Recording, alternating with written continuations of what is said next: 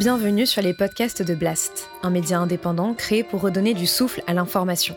Blast vous propose un autre regard sur l'actualité, à travers des reportages, des décryptages, des enquêtes et des entretiens que nous avons décidé de convertir ici en podcast. Notre ambition Devenir votre média de référence et ainsi peser dans la bataille de l'information qui s'annonce et qui sera décisive. Les podcasts de Blast L'économie avec Salomé Saké. La santé n'a pas de prix. Si cet adage est souvent utilisé, il ne reste malheureusement qu'une expression. Car en réalité, la santé a un coût, elle a même un prix très précis, souvent défini par des multinationales pharmaceutiques qui pensent la santé de tous comme un marché. Il faut financer et commercialiser ce qui est rentable. Il faut fixer ses prix en fonction de la compétitivité et des brevets. Si bien qu'en France, 2446 médicaments viennent à manquer. C'est aussi à cause de cette logique que la France n'est pas capable de produire son vaccin pendant l'épidémie de Covid ou de produire un vaccin adapté pendant l'épidémie de variole du singe. Un sujet essentiel dont on parle bien trop peu, les pénuries de médicaments. Certains laboratoires pharmaceutiques inventent, créent de toutes pièces des maladies uniquement dans le but de nous vendre toujours plus de médicaments. Aujourd'hui, on est en rupture euh, sur des médicaments euh, Alors comment se structure aujourd'hui l'économie du médicament? Comment produit-on et choisit-on nos vaccins? Quelle influence ces choix ont-ils sur nos vies? Et surtout pourquoi les gouvernements plient-ils face aux industries pharmaceutiques? Comment pourrions-nous faire autrement? Réponse tout de suite dans cette nouvelle émission sur l'économie de la santé pour Blast.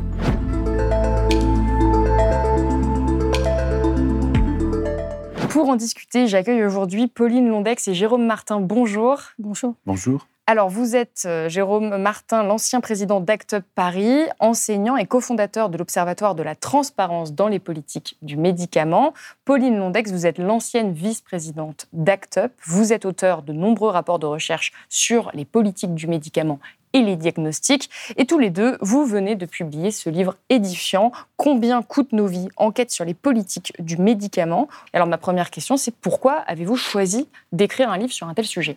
Alors nous, ce qui nous paraît absolument essentiel sur un sujet aussi complexe, c'est faire prendre conscience euh, aux personnes, aux citoyens, que fait ces questions derrière une complexité apparente, euh, une technicité très très importante, euh, en réalité l'enjeu est très simple. C'est le droit à la santé, le droit fondamental à la santé, et c'est comment notre société peut permettre de garantir ce droit à tous et toutes. Oui, parce qu'on va voir euh, un peu plus tard dans cette émission que c'est possible de faire autrement que ce qu'on fait aujourd'hui et que finalement, ces enjeux, comme vous dites, qui ont l'air euh, très complexes, sont en réalité euh, compréhensibles. En tout cas, vous les rendez intelligibles dans cet ouvrage et c'est important que la majorité des citoyens puissent s'en saisir, en tout cas puissent comprendre ce qu'on vit aujourd'hui parce qu'on entend plein de chiffres, on a beaucoup d'informations lâchées ici et là sur l'industrie pharmaceutique qu'on ne comprend pas forcément cette industrie du médicament. Vous, vous partez d'un constat au début du livre, c'est que pendant la première vague de la pandémie, notre système de santé est venu à manquer de certains euh, médicaments. Et ça, c'était à cause, on disait, de notre dépendance à la Chine et à l'Inde, qui produisent 80% de la matière première pharmaceutique utilisée pour nos médicaments. Alors moi, ce que j'aimerais euh, qu'on rappelle un petit peu, c'est quels types de médicaments sont venus à manquer euh, en France à ce moment-là et quelles conséquences ça a eu. Donc en fait, ce qui s'est passé pendant la crise du Covid au tout début, c'est que des praticiens hospitaliers des hôpitaux de Paris nous ont interpellés en disant, nous, on ne sait pas aujourd'hui comment on va pouvoir disposer de certains médicaments qu'on utilise en réanimation, qui était massivement utilisé à ce moment-là. Je pense notamment au midazolam, qui est un médicament, euh, qui est un hypnotique qui est utilisé dans les services de réanimation, mais également dans les services, les EHPAD, les services de, de gériatrie, etc. Et donc, ce médicament-là euh, est venu à, manquer. En tout cas, il y avait de très, très grandes tensions et, les, praticiens hospitaliers étaient invités à utiliser ces médicaments avec parcimonie. Ce qui est dramatique parce que c'est un type de médicament qui est synthétisé, qu'on sait synthétiser, qu'on sait produire facilement depuis assez longtemps. Donc, euh, ce qui s'est passé à ce moment-là, quand nous, on a, euh, on a entendu ces alertes, c'est qu'on a pris contact avec nos collègues de l'Université de Liverpool qui euh, arrive à, retracer les itinéraires de, matières premières entre la Chine, l'Inde et l'Europe pour voir un peu euh, quels producteurs euh, produisaient et où est-ce que la France pourrait, de façon en urgence, importer de la matière première de midazolam. Donc on s'est rendu compte que c'était principalement des producteurs indiens et chinois. et donc au moment en fait de, l'apparition du Covid en Chine, les usines de production de midazolam qui sont concentrées là-bas avait fermé, donc ça avait une, une, incidence sur, sur les, les, volumes produits et exportés. Et l'Inde, de son côté, avait fermé ses frontières aux exportations de midazolam pour favoriser sa population. Donc c'est à ce moment-là qu'on s'est rendu compte que l'externalisation de la production pharmaceutique en Asie de l'Est et du Sud avait des répercussions directes dans nos hôpitaux sur des molécules, une fois de plus, qu'on sait produire depuis très longtemps. Et oui, et donc pendant une crise mondiale, on se retrouve dans cette situation de dépendance qui peut avoir des conséquences très graves. Est-ce qu'aujourd'hui ça a changé? Est-ce qu'on a tiré les leçons de cette crise du Covid? Alors, euh, on ne peut pas le dire puisque le, la situation internationale, les conflits euh, actuels euh, peuvent amener les pays producteurs de notre matière première, comme la Chine, comme l'Inde, à fermer leur, leur, exportation, à fermer leurs frontières. on est là dans une situation où il y a une, une escalade des tensions entre les États-Unis et la Chine. on a bien vu au printemps 2020 ce que ça faisait quand la Chine était incapable de produire ou l'Inde était incapable d'exporter. Euh, qu'est-ce qui va se passer si, dans le cadre d'une escalade des conflits, euh, le, la Chine ou l'Inde décide de fermer et de, et de, faire du médicament un moyen de pression dans le, dans, Mais est-ce qu'on a prévu, est-ce qu'on a prévu de relocaliser notre production là en France sur ces types de molécules? Alors, euh, la relocalisation est un motto qui est beaucoup revenu depuis, depuis 2020, d'une part de l'industrie pharmaceutique privée et d'autre part du, du, pouvoir public, justement avec le caractère exceptionnel qu'a pris la crise du Covid. Mais ce qu'il faut bien voir, c'est que la question de l'externalisation est un facteur euh, important, mais il y a un autre facteur à prendre en compte qui est l'inscription du médicament dans les logiques de l'offre et de la demande et de profit. C'est-à-dire que si on relocalise en France, on réglera peut-être une partie du problème, euh, mais on ne réglera pas tout, puisque de toute façon, le médicament euh, qui sera moins profitable, qui apparaîtra comme moins profitable pour l'industriel, il, sécurisera moins la chaîne d'approvisionnement. Donc les pénuries, on risque de les avoir. Euh, on vient là d'évoquer la circonstance exceptionnelle du Covid. Mais il faut bien voir que les pénuries de médicaments essentiels en France sont en hausse exponentielle. On a atteint l'année dernière le chiffre de, plus de 2100 cas de pénurie rapportés aux agences sanitaires. Euh, on en était, il y a 10 ans, à 8 fois moins Donc c'est bien que le problème n'est pas que le Covid, n'est pas qu'une augmentation de la demande liée à une épidémie, mais, bien euh, quelque chose de structurel qui tient à la fois à l'externalisation qui a été faite pour des raisons de profit, parce qu'on veut profiter de normes environnementales moins importantes ailleurs, de, euh, coûts de main-d'œuvre euh, plus économiques, et donc faire plus de profit, mais aussi on le voit pour ces pénuries structurelles, les médicaments qui sont touchés sont des médicaments qui sont en général plus anciens, euh, et que l'industrie estime moins profitable, moins rentable. Donc elle sécurise moins la chaîne d'approvisionnement. Pour comprendre comment on en arrive là, il faut peut-être comprendre aussi la structure de cette industrie euh, pharmaceutique. Vous expliquez que c'est un modèle un peu euh, étrange, un modèle hybride entre privé et public, qui fait qu'on a des entreprises donc privées qui finalement bénéficient de subventions publiques, mais qui restent dans cette logique la plupart du temps de voilà de rentabilité, de profit. Ça, c'est qu'en France ou c'est à l'international? Ce système-là est un système qui est internationalisé. Euh, on peut véritablement parler de financiarisation euh, de, la chaîne du médicament depuis la recherche euh, jusqu'à sa production. C'est-à-dire que le médicament est inscrit dans les logiques de profit ou d'offre et la demande. Tout le monde peut s'en faire une idée très très simple au-delà des compétences économiques qu'on a ou qu'on n'a pas. On a une organisation mondiale de la santé elle ne peut prendre aucune décision sur les questions de médicaments. Tout va se jouer à l'Organisation mondiale du commerce. L'Organisation mondiale de la santé avait par exemple demandé à son secrétariat la levée euh, des brevets sur toutes les technologies contre le Covid-19, dont il a été longuement question. Ben, cette demande-là, enfin, soutenue par l'OMS, l'Organisation mondiale de la santé, a été bloquée au sein de l'Organisation mondiale du commerce. Donc même quand on n'a pas des compétences, on peut se rendre compte que dans la gouvernance mondiale, dans l'Organisation mondiale, il y a quelque chose qui ne va pas. Un produit de santé pas, ne peut pas être organisé une organisation de santé. Je peux peut-être. Oui. Euh, peut-être sur la question de la financiarisation de la recherche, on se rend compte que euh, beaucoup euh, de, découvertes pharmaceutiques aujourd'hui sont issues de la recherche publique. C'est-à-dire, nous, c'est quelque chose qu'on a identifié notamment en faisant des cartographies de brevets. on se rend compte qu'il y a énormément de brevets qui sont déposés par la PHP, donc l'Assistance publique des hôpitaux de Paris, ou l'INSERM, donc l'Institut, un des, des, principaux instituts de, de, recherche en France, et qu'ensuite, euh, euh, ces, découvertes sont euh, développées par le secteur privé. Donc, quand on remonte les fils de, la, de la recherche et développement, on se rend compte qu'il y a beaucoup de découvertes issues du public, de la recherche fondamentale, qui sont ensuite parfois même développées par, par des entreprises semi-publiques, etc., bénéficiant d'énormément de, de, fonds publics, et qui ensuite tombent complètement dans les mains du privé. Euh, ce qui en fait est complètement contraire à la question des brevets qui devaient récompenser, devaient venir récompenser un risque. Là, le risque, il est absorbé par le secteur, le secteur public. Et donc, la question de ce modèle complètement hybride, c'est qu'il y a un enchevêtrement d'acteurs qui sont divers et variés. Il y a beaucoup d'instituts publics, mais aussi de différents pays. Donc, par exemple, les Américains financent énormément la recherche. Les, des ONG aussi parfois financent le développement de certains médicaments. Donc c'est très compliqué euh, de savoir qui finance quoi. Et en plus de ça, il y a une grande opacité dans ce secteur. c'est ce que vous décrivez dans le livre.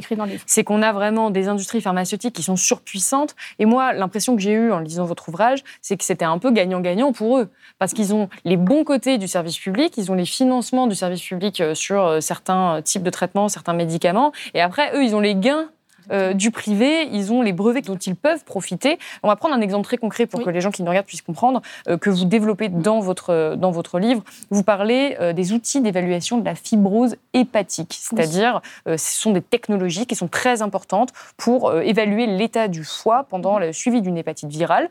Sauf que les brevets, euh, il y a des brevets qui ont été déposés et qu'aujourd'hui, ils appartiennent à des startups privées. Et en fait, aujourd'hui, c'est ces entreprises qui ont euh, le monopole un petit peu de cette technologie et qui, in fine, imposent des prix extrêmement élevés à tout le monde. Et ça, ça va complètement à l'encontre de l'intérêt public. Alors, si on, si on reprend cet exemple, en fait, moi, j'ai collaboré avec une organisation au Maroc qui travaillait sur l'accès au traitement euh, contre l'hépatite C et la prise en charge. Et ce que m'a demandé cette organisation, cette ONG, c'était de regarder pourquoi les prix était aussi élevé. Donc, en creusant et en remontant le fil, je me suis rendu compte que euh, les, deux, euh, les deux firmes dont, euh, dont, vous parlez, EcoSense et Biopredictive, qui sont aujourd'hui les deux firmes qui commercialisent ces tests, étaient issues en fait de, vraiment de recherche publique française. Et ce qui est choquant dans cette histoire, c'est que non seulement ça a un impact très élevé sur les coûts remboursés par l'assurance maladie euh, autour de ces, euh, de ces tests qui sont pratiqués donc en France euh, pour suivre les personnes atteintes d'hépatite B ou C. Et par ailleurs, ça empêche l'accès dans des pays comme le Maroc ou des pays à bas et moyens revenus. Et peut-être pour compléter le panorama, on sait que l'une de ces, de ces deux firmes, EcoSense, a, déposé une plainte contre une firme chinoise qui voulait commercialiser le fibroscan et donc le, développer, le fabriquer en Chine pour la population chinoise qui euh, a euh, des millions de personnes infectées par euh, le virus de l'hépatite B en particulier. En fait, ce qu'on comprend quand on lit votre livre, c'est euh, que l'industrie pharmaceutique, qui est quand même censée être une industrie qui produit une des choses les plus importantes au monde, elle, garantit la santé, elle permet de, voilà, de, de, rester en vie plus longtemps et en meilleure santé. C'est censé être euh, une, action vraiment d'intérêt public. Et en réalité, on se rend compte que c'est vraiment des puissances financières, c'est vraiment des multinationales au même titre euh, que les autres. quelques chiffres qui m'ont qui m'ont marqué, c'est qu'en 2016, les dix premières multinationales pharmaceutiques cumulaient à elles seules un chiffre d'affaires supérieur à 300 milliards de dollars. Je suis allée regarder, euh, c'est l'équivalent du PIB, donc du produit intérieur brut, de tout ce que produisent des pays entiers comme euh, la Colombie ou le Danemark. Donc c'est absolument euh, monstrueux. Vous, vous l'avez dit, vous parlez d'une financiarisation du secteur pharmaceutique, mais en réalité, il ne faut pas s'y tromper, c'est ce que vous expliquez. On voit voilà, dans des on voit dans les pubs pour les multinationales pharmaceutiques des petits chercheurs mm. avec leurs éprouvettes qui euh, sont en train de travailler euh, pour euh, le bien commun, mais en réalité, vous avez commencé à l'aborder, ces multinationales, elles sont hybrides, elles font de la fusion-acquisition, ce sont des gros fonds qui investissent dans des petites biotech, et donc c'est une activité financière. Pourquoi est-ce que c'est un problème, cette structure financière, avant qu'on passe après, plus tard, aux conséquences? C'est un problème parce que ça ne répond pas aux besoins en santé de la population. Euh, c'est-à-dire que si, on vient bien de le voir, hein, là en fait on parle d'un secteur privé, mais en fait ce qui est privé, ce sont les profits et la gouvernance, donc les choix stratégiques. Mais si ces choix stratégiques sont guidés non pas par de quoi la population a-t-elle besoin, mais par qu'est-ce qui va être le plus profitable à très court terme, ben, on n'a pas euh, un modèle industriel, depuis la recherche jusqu'à la production, qui va permettre de répondre aux besoins de la personne. Vous l'avez cité en introduction, la variole du singe en est un bon exemple. La variole du singe existe, frappe les pays euh, d'Afrique depuis 25-30 euh, ans. Pourtant, il y a très peu de recherche qui a été financée, que ce soit au niveau de public ou au niveau privé, qui a été menée, pour qu'on puisse aboutir à des outils permettant de lutter contre la variole du singe même.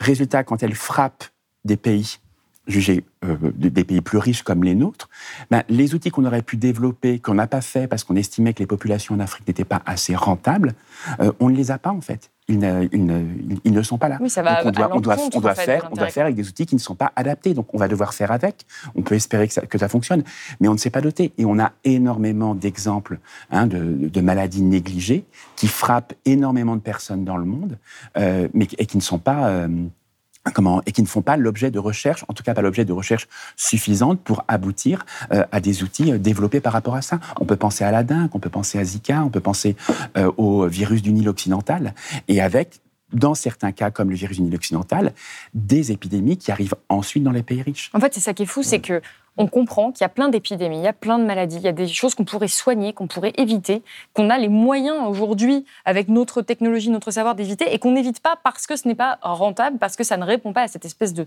logique de business model. Moi, il y a un exemple qui m'a particulièrement marqué, ça concerne Sanofi, qui est donc le troisième leader mondial euh, dans le domaine, et qui a supprimé près de 2900 postes de chercheurs en 10 ans, encore une fois, sur des domaines qu'elle jugeait peu rentables, comme la maladie d'Alzheimer. Maladie d'Alzheimer, qui est quand même une maladie qui touche beaucoup de gens en France, dont on, aurait bien besoin qu'il y ait de la recherche quand même dans ce domaine-là. Du coup, ils ne le développent pas. Même chose euh, pour euh, l'endométriose, qui, on est en train de s'en rendre compte, est une maladie qui touche beaucoup de femmes. Et on vous expliquait qu'on a complètement désinvesti euh, ce secteur parce que c'était pas rentable. Et vous, vous allez encore plus loin. Là, on explique que donc ces multinationales ne répondent pas aux besoins qu'on aurait, mais vous, vous allez plus loin, vous dites mieux, elles peuvent même créer des problèmes de toutes pièces. Qu'est-ce que vous entendez par là? Alors il y a un exemple très frappant qui était ce qu'on appelait le syndrome de la bedaine. Peut-être que le, le public peut se rappeler, il y a une dizaine d'années, les journaux télévisés annonçaient donc un nouveau problème de santé qui était une petite obésité. Une page santé maintenant, avis aux épicuriens, à ceux qui aiment se laisser vivre. La bedaine est mauvaise pour la santé. Euh, et pour lequel il fallait absolument tel médicament euh, de, de, Sanofi. Euh, c'est même passé au journal de 13 heures d'Élise Lucet à ce moment-là. Et puis quelques mois plus tard, Élise Lucet qui était passée à Cache Investigation. Depuis une quinzaine d'années maintenant, certains laboratoires pharmaceutiques inventent, créent de toutes pièces des maladies uniquement dans le but de nous vendre toujours plus de médicaments. C'était de la promotion euh, du laboratoire, qu'il s'agissait en grande partie de simplement une légère obésité. Moi, ce qui m'intéresse, si vous voulez, c'est que manifestement, vous conseillez de l'activité physique, de mieux manger, d'être moins stressé, et qu'en même temps, vous êtes en partenariat avec Sanofi qui est un laboratoire pharmaceutique. Franchement, euh, Sanofi, régulièrement, dans les visiteurs médicaux qui venaient voir les médecins, disait syndrome de la bedaine accompli. D'ailleurs, et qu'on était en train de forger un problème pour vendre un médicament, médicament qui n'a pas été autorisé très très longtemps non plus. Donc on a ce cas-là très particulier, mais très très très parlant. On a tous les cas des sur, euh, surprescriptions euh, ou de mésusage du médicament, par exemple des antibiotiques. Euh, on se souvient tous des campagnes euh, des années 2000, les antibiotiques, c'est pas automatique. Les antibiotiques, c'est pas automatique. Parlez-en avec votre médecin. Qui indique qu'on bah, continue en fait à, à se voir prescrire des médicaments quand il ne quand il ne le faut pas. donc par rapport à ça, il y a c'est aussi un résultat de ce système totalement financiarisé et soumis à des logiques de d'offre et de la demande, c'est que on est là pour vendre, mais on n'est pas là en fait pour euh, le bien-être des personnes tel qu'il le faut. Euh, voilà, on, a, on a certains cas où euh, ben, on prend les médicaments qu'il ne faut pas, on, nous prescrit des médicaments qu'il ne faut pas, ou on nous prescrit trop de médicaments. Donc c'est aussi une pratique, alors qu'on documente peu ici, parce qu'elle est quand même beaucoup vue et elle est beaucoup traitée par, par d'autres ailleurs. Ça ne veut pas dire malheureusement que les pratiques évoluent, mais ça fait partie aussi des conséquences de ce système financiarisé. Parfois, je me dis qu'on n'évalue pas la gravité de la situation. On est en train de parler d'un sujet de santé santé publique majeure. Ce que vous décrivez, c'est qu'il y a des entreprises qui jouent avec la santé des gens. Et c'est quand même un sujet qui interpelle. On sait, les gens savent plus ou moins que oui, c'est des entreprises puissantes, que oui, il y a des histoires pas très claires. Et c'est ça qui a amené à une défiance extrêmement forte quand on a développé le vaccin contre le Covid, parce qu'effectivement, quand on lit votre livre, on se dit, oula, j'ai pas envie de faire confiance à ces gens-là. Et vous, ce que vous expliquez, c'est que finalement, le problème, c'était pas euh, le vaccin en soi, euh, plutôt que l'opacité qui a eu autour du choix du vaccin, des politiques autour euh, du vaccin. Est-ce que vous pourriez nous expliquer comment ça se passe euh, pour qu'un vaccin aujourd'hui soit validé par l'Union européenne et commercialisé en France? Pour répondre à la première partie de, votre, de, votre question, euh, nous, ce qu'on constate vraiment, ce, qui nous ce qui nous interpelle chaque jour plus, et une des raisons pour lesquelles on a fait ce livre, c'est parce qu'on se rend compte que, y compris à des niveaux très élevés de l'État, y compris dans des institutions, y compris parmi les élus. Il y a une connaissance très faible de ces questions. Et donc, Or, en fait, on se rend compte qu'il faut quand même comprendre un minimum les rouages du système pour pouvoir arbitrer, réfléchir à des politiques publiques fortes. C'est-à-dire, les, firmes, en effet, les firmes pharmaceutiques, elles agissent en fonction d'intérêts commerciaux, en fonction de leurs intérêts, on ne peut pas leur en vouloir dans ce système-là, euh, de l'offre et de la demande, dans, un système qui est euh, financiarisé comme, comme celui-ci. Mm. En revanche, nous, ce qu'on dit, c'est qu'il faut absolument que les États puissent dire ça, c'est possible, ça, c'est pas possible. Et ce qu'on dit également, c'est euh, sur certains éléments de la chaîne du médicament, y compris les coûts de production, les investissements en recherche et développement pour le développement des différents produits de santé, on a besoin de savoir qui finance à quelle hauteur où pour ensuite pouvoir arbitrer et prendre les bonnes décisions en matière de prix, en matière de euh, propriété intellectuelle et de production. Donc ça, c'est vraiment ce qu'on dit. Mais c'est pas le cas en fait aujourd'hui. C'est absolument pas le cas aujourd'hui. Et on se rend compte que les disciplines sont très cloisonnées. Par exemple, il y a la pharmacologie, il y a euh, les politiques industrielles, il y a les économistes de la santé, il y a euh, les, avocats de propriété intellectuelle, il y a les épidémiologistes, etc. Et nous, notre idée, en fait, c'est aussi parce que c'est notre parcours, nos parcours et notre, notre travail, nos travaux de recherche, on a envie de rassembler tout ça. C'est pour ça qu'on dit que notre travail est à l'intersection de tout ça c'est qu'on a envie de rassembler tout ça et de faire se confronter différentes idées euh, de différents euh, domaines, de différents champs, euh, pour réfléchir à une meilleure politique publique. Et donc, moi, encore une fois, je reviens sur cette question du vaccin contre le Covid, qui a fait vraiment beaucoup parler. comment ça s'est passé? Comment est-ce qu'on en est arrivé à avoir à valider tel ou tel vaccin, à valider plutôt le vaccin américain que le vaccin russe? Comment ça s'est passé? Alors, peut-être pour, en tout cas, la première partie de la, réponse. Euh, donc, euh, dans la recherche biomédicale, les candidats, les candidats vaccins, les candidats traitements, euh, doivent suivre un certain nombre d'étapes pour remplir, pour ensuite être évalués par les agences du médicament. Donc, les agences du médicament, en France, ça dépend aussi beaucoup des recommandations de l'EMA, donc de l'Agence européenne du médicament, mais c'est assez territorialisé. Donc, dans d'autres pays, ce sera une agence par pays, etc. Donc, euh, le laboratoire pharmaceutique qui euh, euh, conduit les essais, qui a conduit les essais, fournit des résultats préliminaires à l'agence du médicament. Et donc, il y a différentes étapes de résultats. Donc, par exemple, pour la phase 1, la phase 2, la phase 3. Donc, au début, en fait, on commence avec les étapes de non-toxicité, par exemple, au tout début, voir si, si à quel point c'est mm. toxique, etc. Et plus, peu à peu, dans la chaîne de, de, de recherche, on avance vers la question de l'efficacité, évidemment de la tolérance du produit, des effets indésirables, etc. Et donc, une fois qu'on a ça, euh, les euh, candidats vaccins donc, sont déposés euh, auprès de l'agence du médicament, par exemple pour, pour l'Europe, pour la France. et dans ce cadre-là, un comité d'experts revoit les résultats et voit que ça remplit bien des questions d'efficacité, des questions de, sûreté mm. pour, pour les personnes, etc. Voilà, c'est un peu. En, en, tout cas, ça, c'est le processus, disons, standard, classique. Ce qu'on a vu pour les vaccins Covid, c'est qu'il y a eu une recherche qui a dû être accélérée. Elle a dû être accélérée parce que normalement, le temps de la recherche et développement pour un vaccin, c'est un temps assez long, d'une moyenne d'une dizaine d'années. Donc là, c'était compliqué de mener euh, les pour les pour les développeurs, hein, pour les industriels, euh, c'était compliqué de développer ces étapes, ces étapes-là de façon successive, d'attendre qu'une phase soit terminée pour enchaîner sur une deuxième, etc. Certaines phases ont été accélérées, ont été menées, menées de façon quasi parallèle, concomitante. Ce qu'il faut bien voir aussi, c'est que si ça peut être accéléré, c'est que les entreprises dites privées ont bénéficié de technologies qui sont le fruit de la recherche publique. Euh, une étude euh, parue au printemps 2021 euh, dans la rue Vaccine avait montré qu'il y avait 17,2 milliards de dollars des contribuables américains qui ont, qui ont permis de financer au cours des 20 dernières années ces recherches qui ont permis la technologie ARN messager. Donc là encore, qu'est-ce qui est de l'ordre du privé, qu'est-ce qui est de l'ordre du public quand en amont, il y a déjà eu 17,2 milliards de dollars qui permet à chacun d'être sur les starting blocks. Et j'utilise l'expression starting block parce que l'autre aspect euh, qui existe déjà, mais qui a été accéléré par l'urgence, c'est l'aspect compétitif. On, a parlé de course au vaccin en se disant, ben, c'est de l'émulation sportive, donc ça sera la meilleure performance. Pourquoi pas? Sauf que dans les faits, ça a fait que tous les laboratoires ont travaillé chacun dans son coin, sans échanger ou les erreurs ou les profits, sans échanger même les types de cibles, et ils ont tous pris la même cible, celle qui leur semblait la plus efficace à court terme, ce qui fait qu'au final, sur 150 candidats vaccins euh, dont on disposait au départ, on s'en retrouve avec à peine 4-5 qui sont validés, qui ont tous ciblé euh, la même chose dans notre corps pour protéger. Donc pas d'outils complémentaires sur lesquels on aurait pu s'appuyer. Et enfin, dans cette logique de compétition, alors qui était en même temps entre industriels, mais aussi entre pays, avec des enjeux géostratégiques, hein, et la Chine qui dit ceci, et la Russie qui dit ceci. Voilà, donc, donc quelque chose qui complique encore et qui n'est pas compatible avec les objectifs de santé face à une pandémie, qui nécessite quand même de la complémentarité entre États, euh, ça a amené aussi bah, les laboratoires à communiquer le plus vite possible pour être présents sur le marché. Donc euh, il y a une phase d'accélération euh, de, la recherche que l'on peut tous assumer collectivement vu, l'urgence.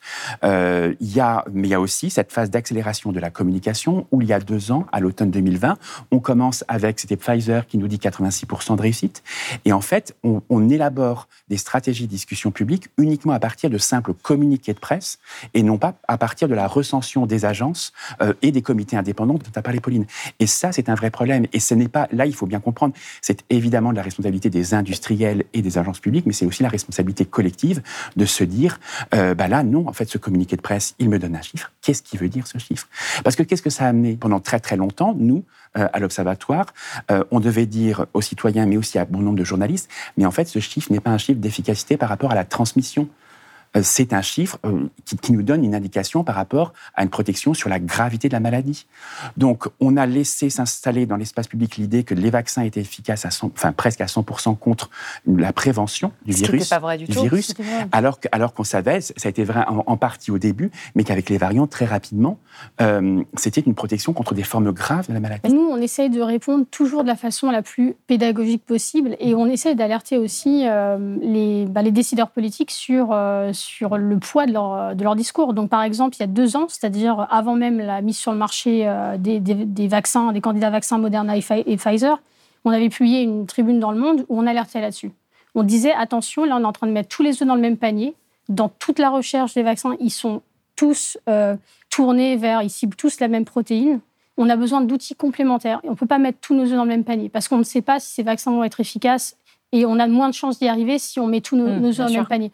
Et du coup, nous, ce qu'on disait dès le début, c'était ça, c'était attention et attention aussi à euh, ce qu'on dit sur euh, ce que Jérôme vient, d'indiquer sur la transmission. Euh, non, le vaccin ne limitera pas la transmission de façon très importante. On disait attention à ça également. Sauf que six mois plus tard, on avait encore le Premier ministre Jean Castex qui disait aux 20h de, de France 2 que le vaccin empêchait la transmission. La vaccination, ça marche. On a constaté que les personnes qui ont deux doses, jusqu'alors, lorsqu'elles croisaient une personne euh, qui était contaminée, devaient être cas contact et donc s'isoler.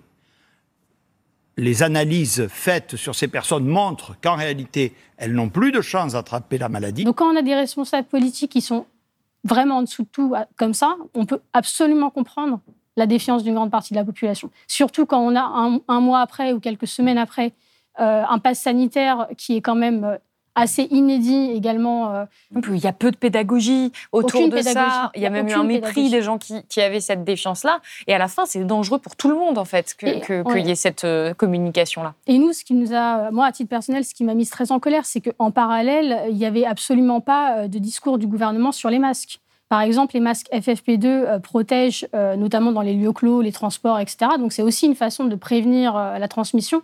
Euh, et qui, nous, en tout cas, moi, à titre personnel, me paraît euh, complémentaire au, vaccin, qui permet de limiter euh, les formes graves, etc.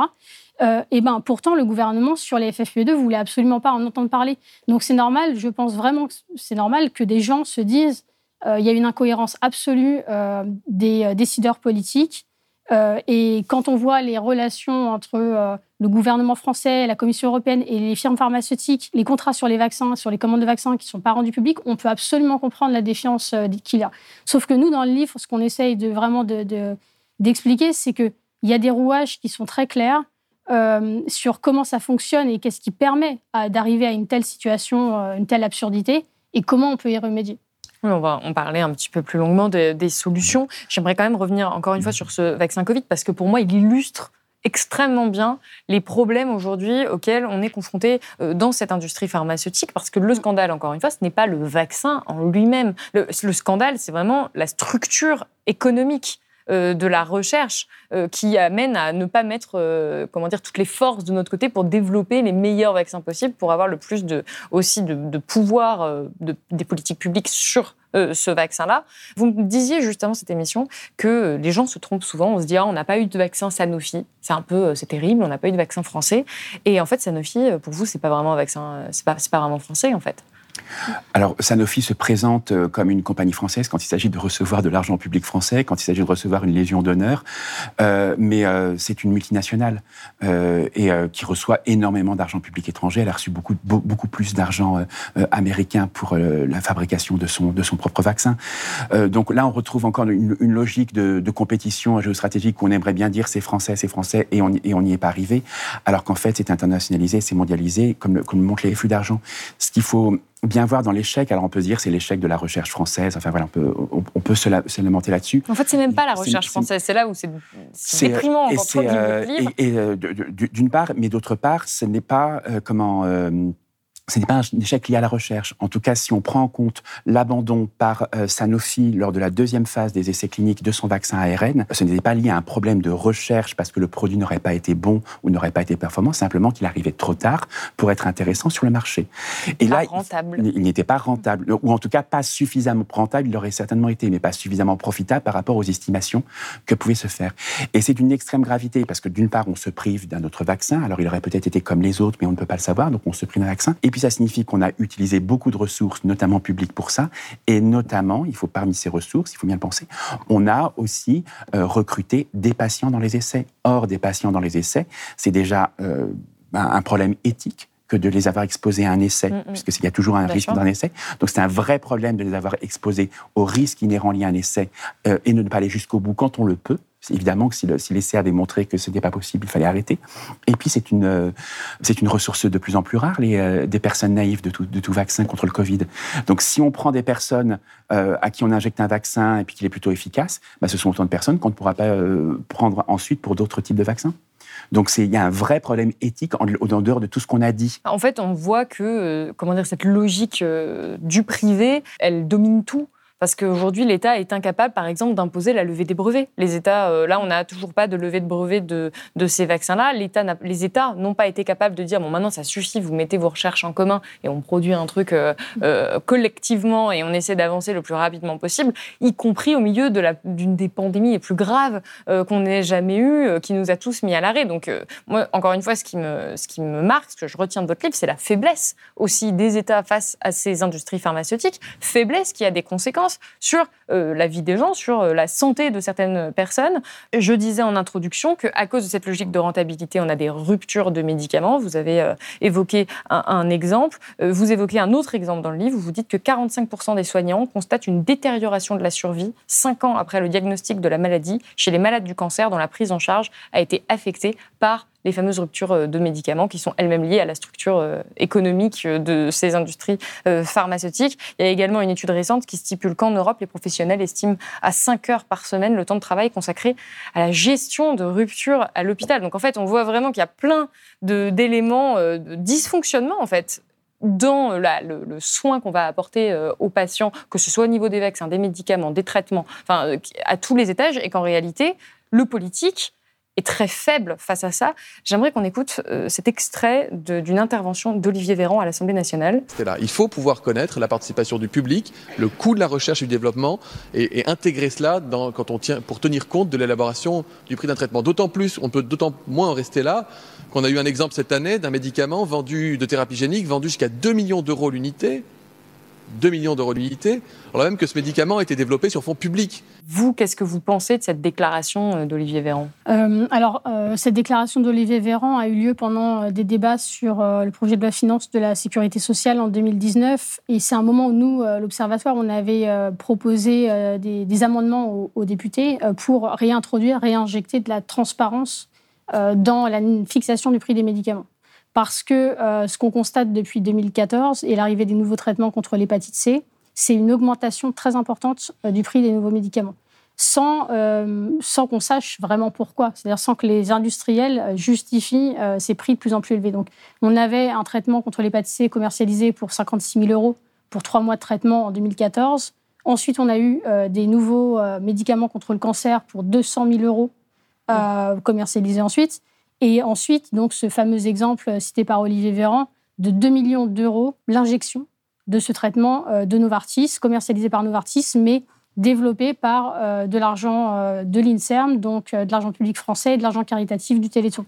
Donc, nous, ce qu'on dit, c'est malheureusement, si on continue comme ça, les prix vont continuer d'augmenter. Il faut fixer une limite aux industriels. Il faut leur dire euh, expliquez-nous pourquoi, euh, expliquez-nous de façon rationnelle ce qui justifie euh, les prix que vous demandez.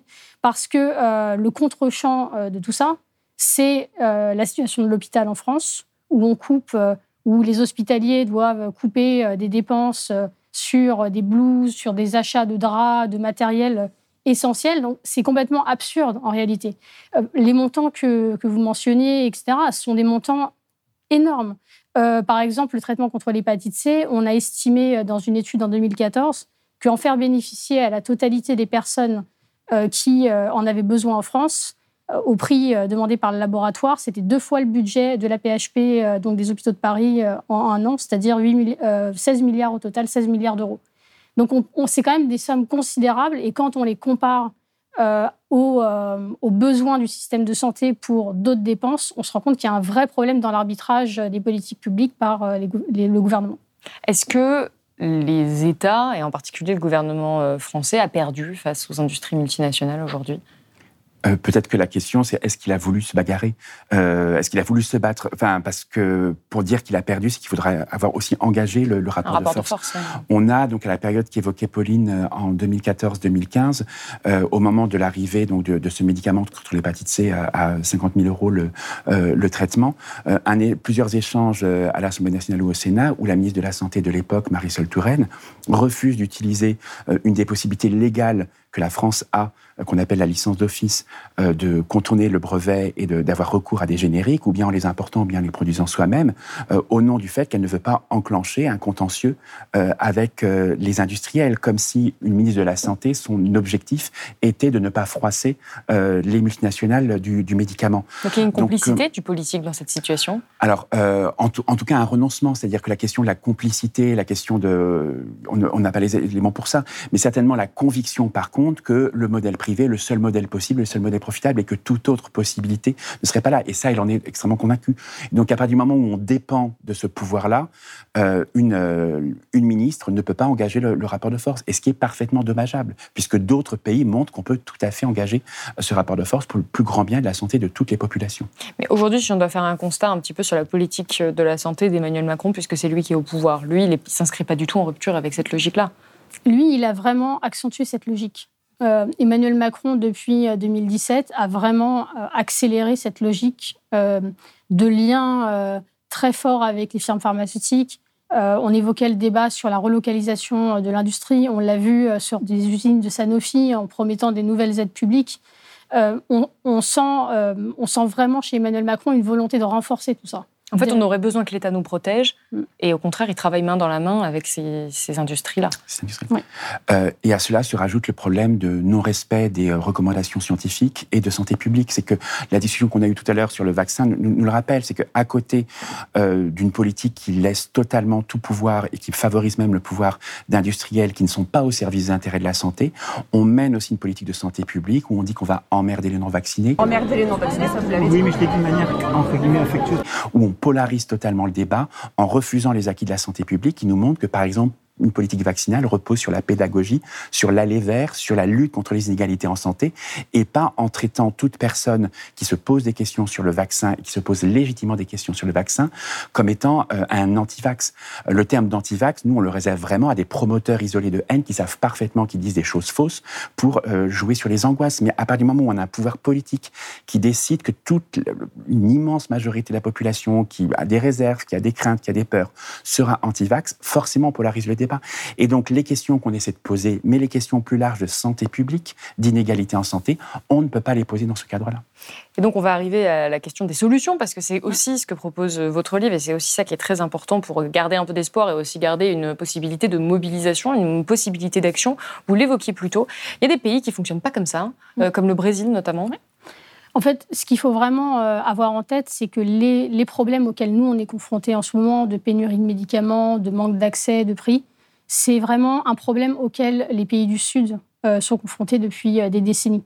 Donc, ça veut dire que euh, des gouvernements de pays d'Afrique du Nord, d'Asie de, l'Est et du Sud-Est et d'Amérique latine ont dû réfléchir à comment faire profiter à la population de, de, médicaments contre des maladies graves. Je pense notamment au VIH-Sida, aux hépatites, à certains cancers, à l'insuline contre le diabète, etc. Et donc, donc en fait, ces pays, la société civile dans ces pays, euh, les ONG et euh, les gouvernements sont en avance, entre guillemets, sur euh, nous, les solutions qu'on met en place en France, par exemple. Donc, au Brésil, il y a une, toute une politique industrielle qui a été développée à partir du début des années 90, qui s'est vraiment accélérée à ce moment-là, où le Brésil s'est dit, nous, on ne veut plus importer de produits de santé, ou alors on veut en importer le moins possible. Donc, tout ce qu'on peut produire publiquement, en diagnostic, en vaccin, donc en, en médicaments biologiques, et en, en médicaments issus euh, de la, chimie de synthèse, on les produira, euh, on, les on confiera la production à nos laboratoires publics, euh, Pharmanguinos. Donc, ça a été un vrai succès, puisque aujourd'hui, la plupart des médicaments disponibles dans les hôpitaux, dans les hôpitaux brésiliens sont, sont issus de cette fabrication. Donc ça, ça a été une vraie révolution pour les personnes dans ces pays.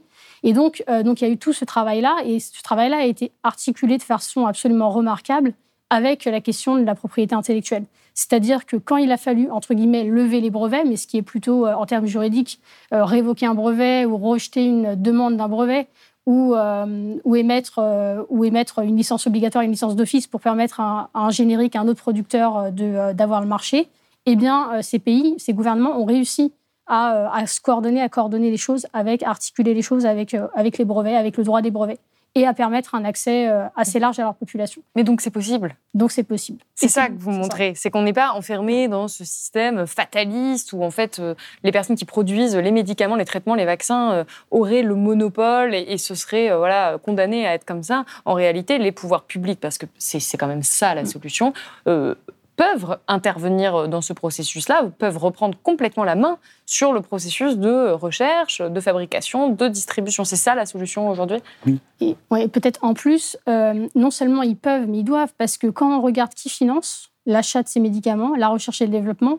il y a l'État à tous les niveaux, à toutes les, à toutes les étapes. Donc on a l'État au moment de la recherche fondamentale qui finance, on a l'État qui finance par des aides la recherche et le développement, on a l'État qui ensuite achète les médicaments ou les rembourse, donc, on a l'État à, à, toutes les, euh, à, tous les niveaux, à toutes les étapes.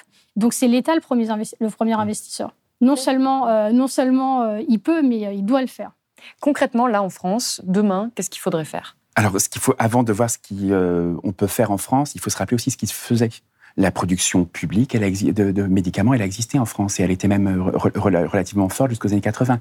Il y avait encore en France euh, de la production euh, pharmaceutique à l'hôpital, donc dans des conditions spécifiques, mais production pharmaceutique hospitalière, elle existait, elle existait encore.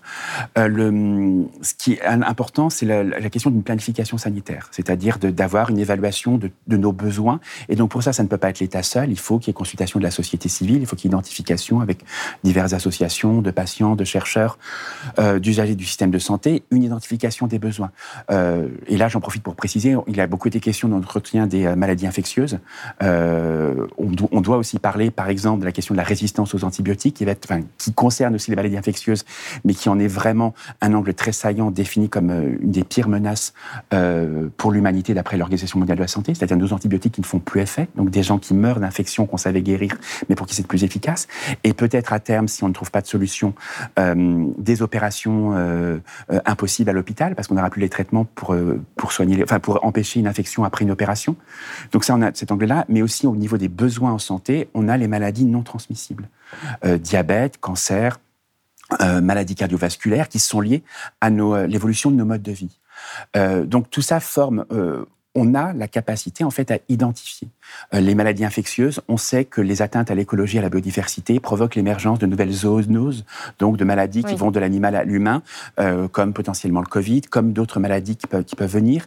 On sait qu'il faut surveiller ça. On a un conseil de veille sanitaire qui a été mis en place euh, autour, de, autour de ça. On sait que le diabète, le vieillissement de la population, Alzheimer, donc dans les maladies non transmissibles, c'est un gros défi qui commence déjà à poser de vrais problèmes de santé sur lesquels il va falloir vraiment améliorer. Évidemment que quand une fois qu'on a posé ça, par exemple le Conseil de veille sanitaire, son travail, ça va surtout être de faire de la euh, prévention. Mais ce qu'il nous faut derrière, et donc j'en arrive à la réponse, qu'est-ce qu'on fait ensuite une fois que le problème est là, que la nouvelle maladie arrive, qu'on se décide? Ben, Il faut qu'une fois ces planifications faites, on puisse avoir une recherche réellement publique au service de tous, qui soit financée sur du temps long. C'est-à-dire que voilà qu'on ne soit pas à se dire tiens il y a eu telle, telle, épidémie de tel type de virus, on a eu une alerte et puis deux ans après tiens et on baisse. Euh, on baisse parce que ce n'est pas comme ça que fonctionne la, fonctionne la recherche. La recherche elle a besoin de temps long euh, et les, les, équipes de les laboratoires ne, doivent pas euh, voilà passer tout leur temps dans des démarches administratives pour trouver des financements. Et une fois qu'on a ça, il nous faut une production publique sur place.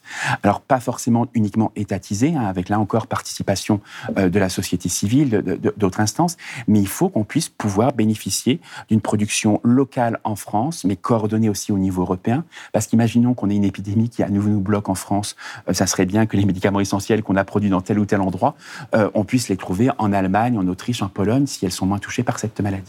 Et pour compléter, la, production publique, ou en tout cas euh, partiellement publique, on en a besoin pas uniquement pour faire face à de nouveaux besoins, etc., mais on en a besoin aussi pour rétablir, pour rétablir un petit peu d'équilibre dans le rapport de force au moment de la négociation du prix des médicaments entre les industriels et les autorités sanitaires. C'est-à-dire que si un laboratoire comme euh, Gilead en 2014 arrive en disant notre traitement ce sera à 56 000 euros euh, par personne, alors qu'on sait qu'à produire c'est moins de 200 euros, enfin selon les, estimations de chercheurs de l'université de Liverpool, eh bien dans ce cas-là, l'État peut dire là le prix que vous nous demandez est quand même très élevé au regard des mmh. informations sur qui a, contribué à la recherche et au développement et sur les coûts de production. Nous, on va confier euh, cette production à notre pôle public du médicament ou entreprise euh, enfin, ou en tout cas, euh, euh, pôle, oui, de, fabrication publique des médicaments au service de l'État. Et ça, ça permettra vraiment aux, aux décideurs, aux autorités sanitaires de retrouver une forme de pouvoir dans les négociations avec les industriels écoutez, merci beaucoup Pauline Londex et Jérôme Martin d'avoir été avec nous. Euh, je rappelle que votre livre Combien coûtent nos vies Enquête sur les politiques euh, du médicament aux éditions 10-18 euh, est disponible dès aujourd'hui. C'est une petite centaine de pages qui permettent vraiment de comprendre l'industrie du médicament, les dessous de l'industrie pharmaceutique qui est vraiment d'utilité publique. Si vous avez aimé ce podcast, s'il vous a été utile, n'oubliez pas de nous mettre des étoiles ou de le partager autour de vous ou sur vos réseaux sociaux. Blast est un média indépendant, et si tous nos contenus sont en libre accès, c'est grâce au soutien financier de nos blasters et abonnés.